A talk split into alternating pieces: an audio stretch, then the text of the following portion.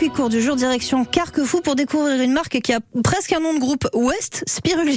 Benjamin Robin. Oui, cette entreprise a vu le jour en 2019. Elle est gérée par Stéphane Velli, qui est producteur de spiruline artisanale, qu'il cultive en eau douce dans 300 mètres carrés de bassin d'avril à octobre. Cette spiruline se développe dans un milieu sain, sans chauffage artificiel. Son séchage s'effectue à basse température. Alors cette spiruline est vendue sous forme de paillettes, de poudre ou encore de comprimés. Elle est cultivée dans son environnement environnement naturel, la photosynthèse s'occupe de tout.